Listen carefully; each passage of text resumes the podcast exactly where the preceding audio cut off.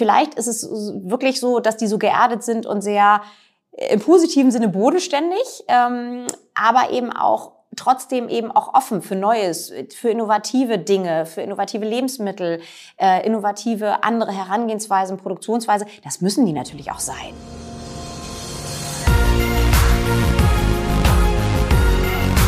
B und P Business Talk. Der Wirtschaftspodcast aus der Metropolregion Hamburg.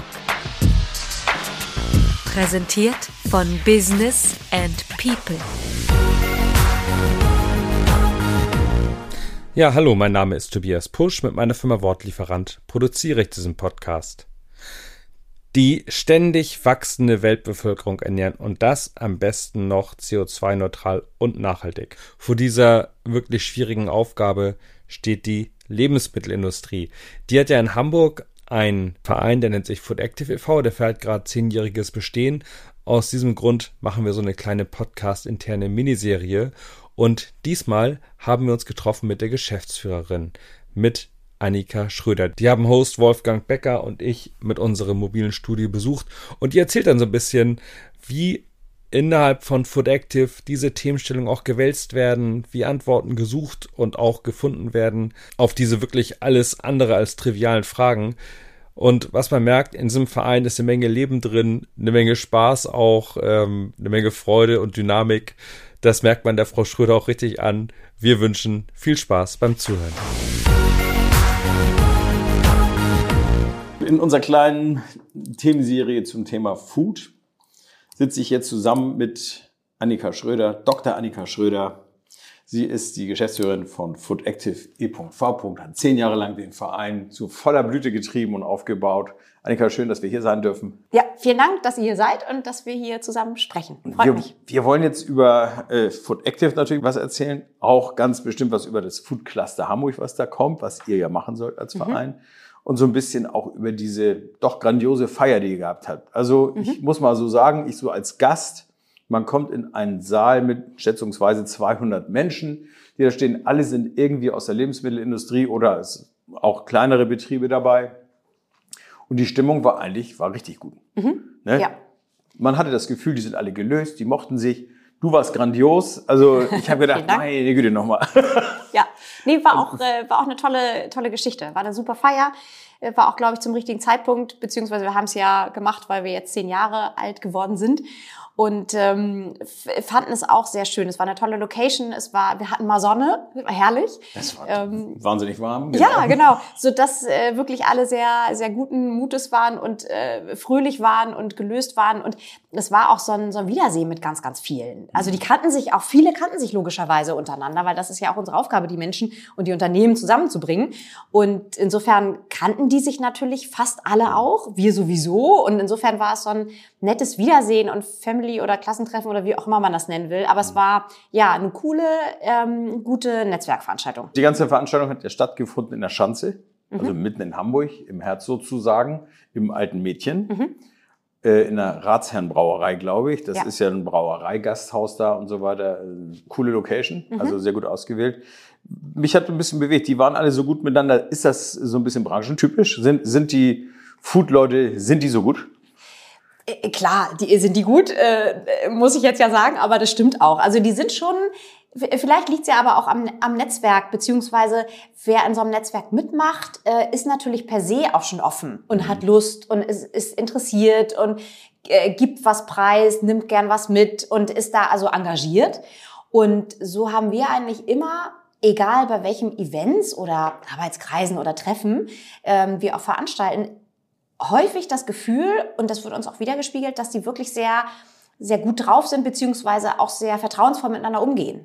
Also das hat mich wirklich beschäftigt, weil ich bin oft auf solchen Veranstaltungen, manchmal ist das ja auch Stocksteve ne, in Hamburg.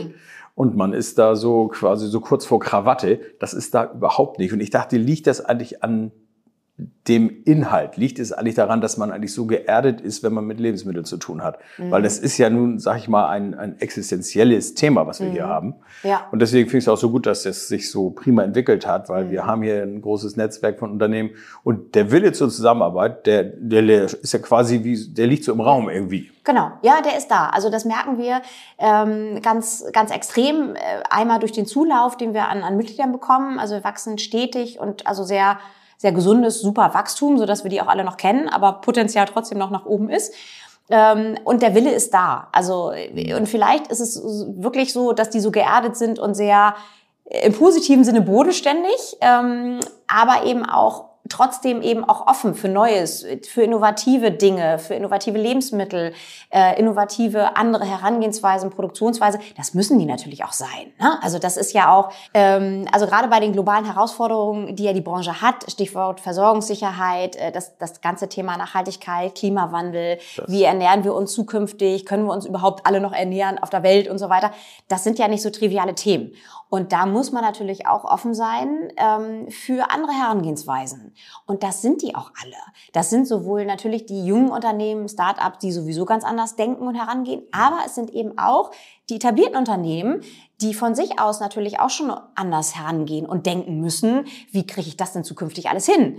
Und ähm, das ist natürlich auch eine Frage, die wollen ja auch noch irgendwie übermorgen existieren. Also das, das ist ein ganz interessanter Punkt, gerade das Thema mit den Startups. Viele dieser Unternehmen, ich, ich kenne ja einige davon, haben wirklich ganz klein angefangen. Die hatten irgendeine Idee und das Ding ist dann der Burner geworden. Und das ist eine Erfolgsgeschichte. Das gilt auch sogar für jemanden wie Eugen Block, der irgendwann mal ein Restaurant in Hamburg eröffnet, ein Steakhouse, dann vier, fünf, sechs, sieben hatte und dann auf tolle Ideen gekommen ist. Und heute ist es ein Imperium sozusagen. Ja, stimmt. Nicht? Überall gelistet, das war ja gar nicht der Plan von Anfang an. Aber diese Geschichten gibt es zuhauf. Also viele dieser Unternehmen von klein auf groß. Nun haben wir bei dieser Veranstaltung ein paar Startups gesehen. Wie groß ist die Chance, dass das heute einer noch auf diesem Markt schafft?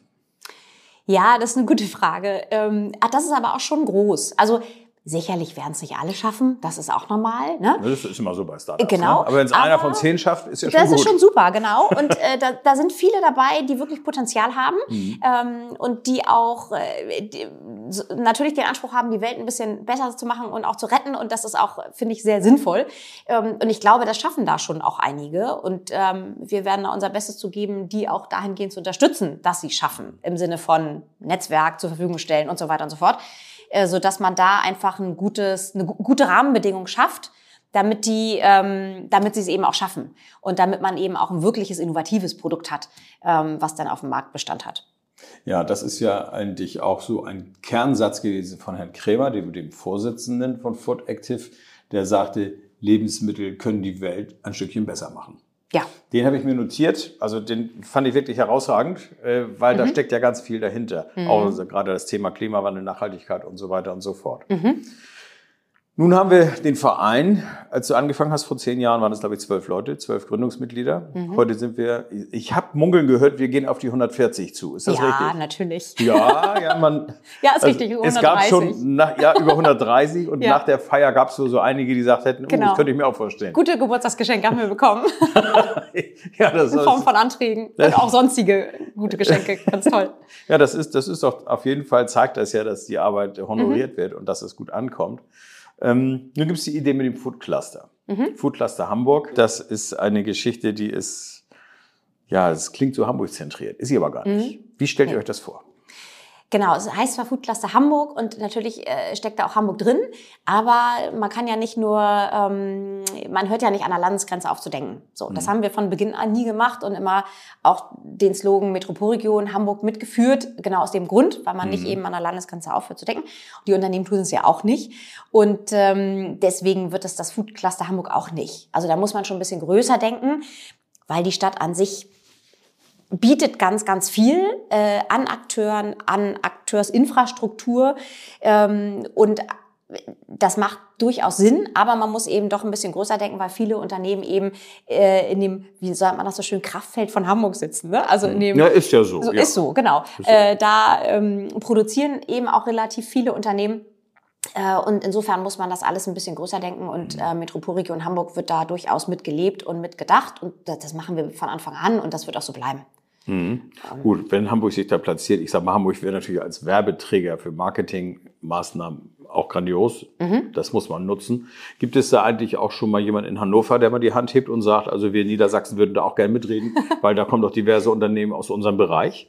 Gibt es Ja. auf der Ebene Gespräche dazu? Ähm, ja, sowohl als auch. Also wir sind ja äh, mit Food Active schon ähm, in den, mit den anderen Bundesländern sehr gut verdrahtet. Wir kennen uns auch schon, wir machen ja ähnliche Dinge, sag ich mal. In jedem Bundesland gibt es eigentlich ein Netzwerk. Ähm, und wir kennen die Akteure da auch. Mit den Niedersachsen arbeiten wir sehr gut zusammen, auch auf operativer Ebene. Ähm, inhaltlich machen wir Veranstaltungen zusammen, wir machen einen parlamentarischen Abend zusammen in Ja, Hannover. stimmt, genau. Also Mhm. das ähm, funktioniert sehr gut und ähm, äh, mein, mein Kollege aus Hannover äh, oder zumindest vom Dill aus Quakenbrück war auch bei der, bei der Feier dabei. Also wir sehen uns auch regelmäßig und tauschen uns auch aus. Analog zu den Kollegen in Mecklenburg-Vorpommern zum Beispiel. Mhm. Also ähm, da gibt es ja eben auch eine, eine Vielzahl an Unternehmen, die hier in Hamburg sitzen und dort äh, produzieren. Und insofern, ähm, wir tun uns da nichts. Und ich bin da auch ein Freund von, dass man sagt, lass uns doch Dinge gemeinsam machen. Für viele Themen braucht man einfach eine kritische Masse an Unternehmen. Und dann schmeißt man die einfach zusammen. Und dann kann man das eben auch gemeinsam machen. Und ähm, so würde ich das auch gern weiterhin handhaben. Was würde sich durch die Food-Cluster-Konstruktion ändern für Food Active? Also man ist der Träger dieses Clusters, das heißt, man muss es mit Inhalt und Leben führen. Genau. Macht man da was anders als jetzt? Mm, Nicht unbedingt, aber viel mehr äh, und, und vielleicht auch einige Dinge anders, ja. Aber also wir sind ähm, von der Struktur her haben wir unsere Mitglieder befragt und einstimmig haben die gewotet, ja, wir wollen Trägerverein werden für das Food Cluster. Und ähm, jetzt läuft es so ab, dass ähm, vorbehaltlich der Zustimmung der Hamburger Bürgerschaft und des Senats Ende des Jahres die Food Cluster GmbH gegründet wird mit Food Active und der Stadt Hamburg. Und dann gibt es den, gibt es eben das Food Cluster. Und dann geht die Arbeit eben, ich meine, die geht ja weiter. Das ist ja das Gute, weil man eben Es bleibt ja auch Netzwerk. Ne? Genau. Also das, das ist ja das Hauptding eigentlich. ne? Richtig, also man baut ja auf was auf, was es schon gibt und funktioniert. Ähm, insofern geht es weiter, aber man hat eben da- dadurch eine super Chance, dass man sagt, man kann es eben auch noch größer machen. Da kommen eben neue Akteure dazu, äh, weitere Akteure, die bisher vielleicht noch unterrepräsentiert waren oder noch gar nicht dabei waren oder wie auch immer. Und dass man auch weitere Themen hat, die wir bisher natürlich auch aus Ressourcengründen äh, noch nicht so in die Tiefe bearbeitet haben oder vielleicht zu wenig bearbeitet haben. Und da gibt es einfach ähm, die Möglichkeit, dass man das auf breitere Beine oder Schultern stellt und aufsetzt, um dann einfach äh, die Themen äh, zu bearbeiten, die die gesamte Branche tangiert. Ich habe so ein bisschen rausgehört auf der Veranstaltung, dass es da natürlich auch so unterschiedliche Ansichten gibt. Also die einen sagen, wir müssen die Gastronomie mit reinnehmen, die anderen sagen, hm, was sollen sie da eigentlich? Ähm, Und wiederum, was ist eigentlich mit der Landwirtschaft, die in in ein anderes Ressort reingehört? Da, das, da kribbelt es dann so ein bisschen, da, da reibt es sich noch ein bisschen. Äh, wo Ja. geht die Reise dahin? Gute Frage, genau. Ähm, ja, in der Tat. Also Stichwort Landwirtschaft. E- Ehrlicherweise geht's natürlich eigentlich gar nicht ohne Landwirtschaft, weil irgendwoher die Lebensmittel müssen ja, ja die kommen ja daher, ne? Kommen aus der Erde oder ich weiß nicht was.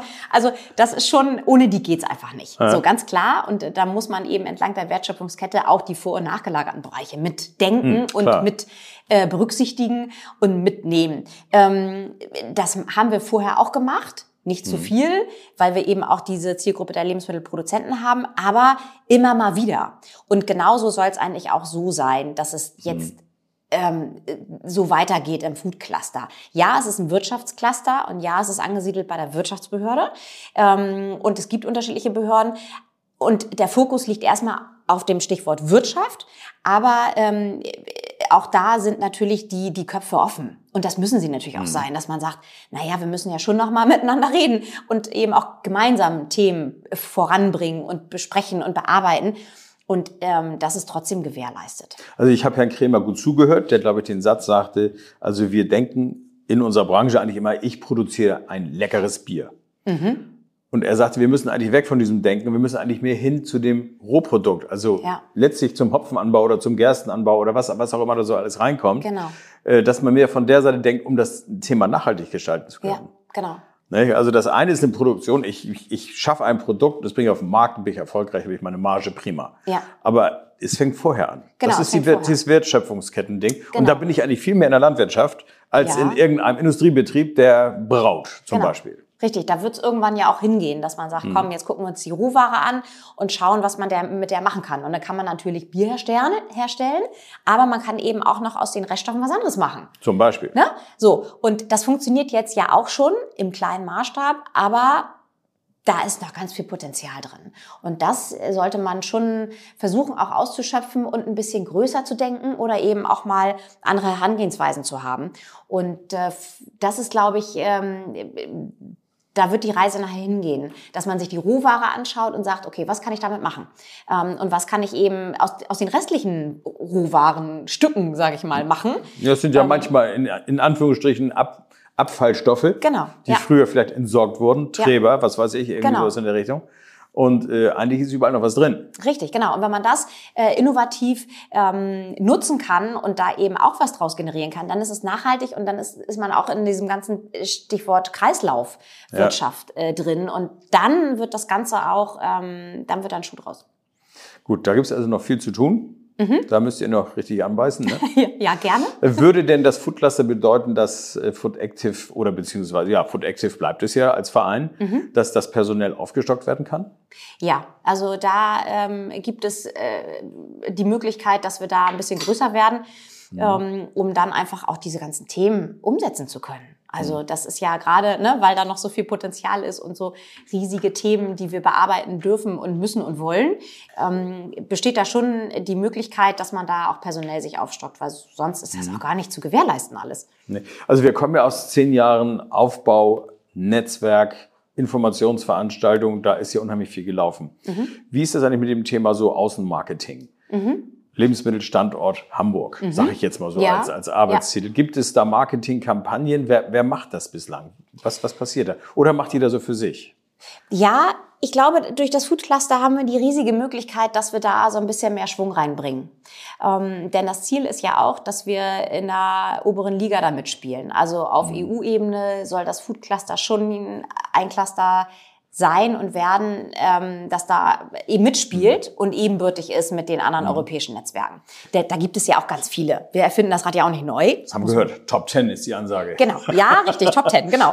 Und äh, da muss man natürlich dann auch ähm, mit Inhalten auf der einen Seite, aber eben auch mit Marketingaktivitäten auf der anderen Seite was machen. Und da haben wir natürlich dann vielleicht auch ein bisschen, äh, bisschen mehr Power, um dem gerecht zu werden und dem nachkommen zu können. Gut, das wird man ja nicht alles selber leisten müssen und sowas. Da gibt es dann ja auch vielleicht Fachleute, die sich in dem Bereich besonders tummeln. Das heißt also, wir haben spannende Zeiten und es wird sich vieles ändern. Wo wird denn der Standort künftig sein? Wird das hier im, im Channel bleiben oder wandert ihr?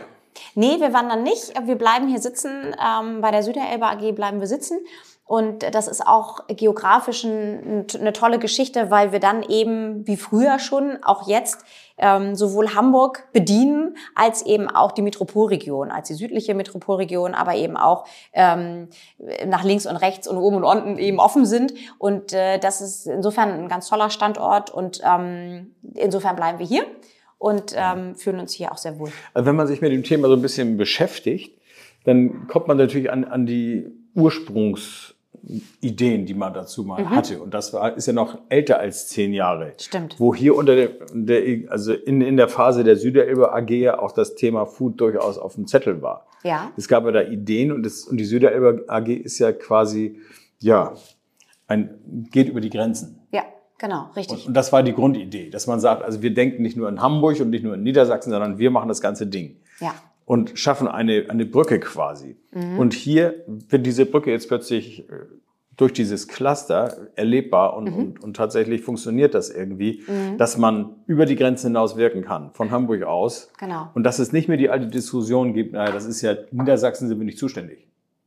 Richtig, genau. Und das wäre natürlich ein Riesenerfolg, ich sage mal auch indirekt für die Süderelbe AG, dass die, diese damalige Idee quasi sich jetzt so, Durchzieht. Ja, genau.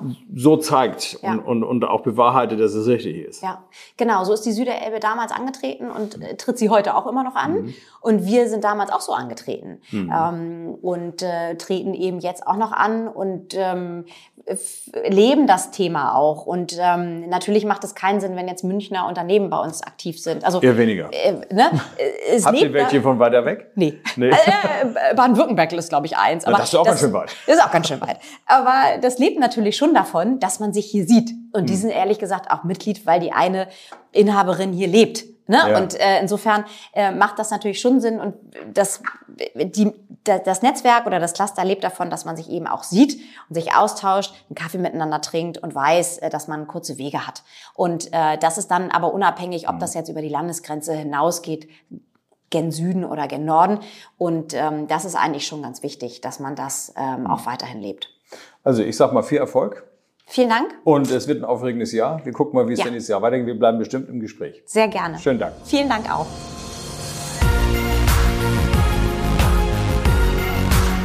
Das war der B&P Business Talk. Der Wirtschaftspodcast aus der Metropolregion Hamburg. Präsentiert von Business and People.